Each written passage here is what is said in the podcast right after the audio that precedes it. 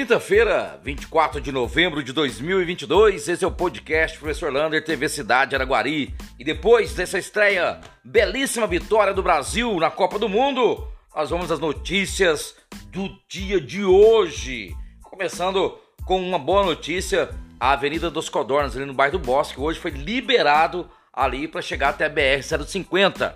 Então, ali será mais uma ou entrada ou saída da cidade na Avenida das Codornas. Então hoje foi liberado aquele local que estava uma empresa estava ali, agora foi liberada e conseguiu fazer com que a a rua, a avenida agora chegue até a BR 050. E nesta sexta-feira, as luzes de Natal serão acesas a partir das 18 horas, com muitas atrações ali na Praça Manuel Bonito. A prefeitura, através da FAEC, convidando toda a população para estar lá prestigiando esse começo das festividades natalinas aqui em Araguari.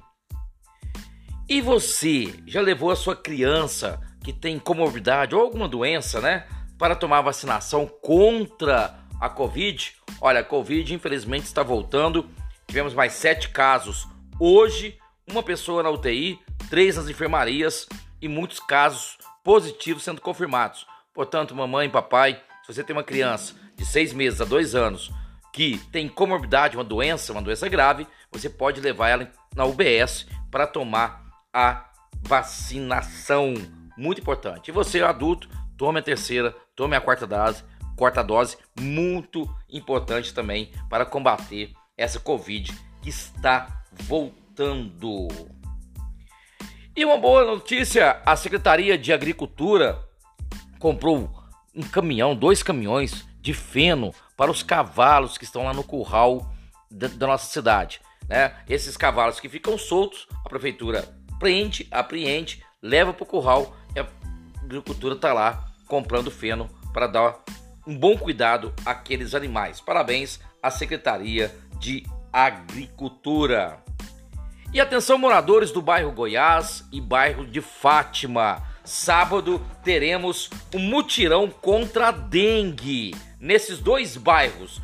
Olha, muitos, muitos agentes de combate a endemias vão visitar as casas, ver os criadouros e vai ter também o dengômetro. O que é o dengômetro? Ali na UBS, Portal de Fátima, você vai trocar todo o material reciclável por material escolar, caderno, lápis, caneta, borracha então, junte aí o material reciclável, leva para o UBS, até a UBS e guarde também. Vai ter também recolhimento de lixo e tudo para esse mutirão da dengue, sábado, das sete e meia da manhã até uma hora da tarde.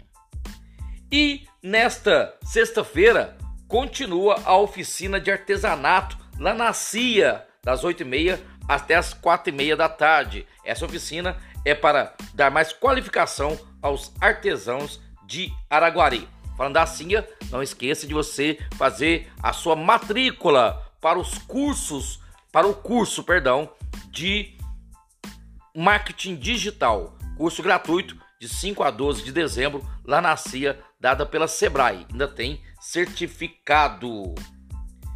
E hoje aconteceu também uma limpeza de terrenos ali no bairro Santa Terezinha Independência naquele bolsão, bolsão perto das Camaras, alguns outros terrenos ali, para começar as obras de drenagem pluvial que vai ser feita em todo aquele bairro ali para não deixar mais as águas alagarem aquelas ruas.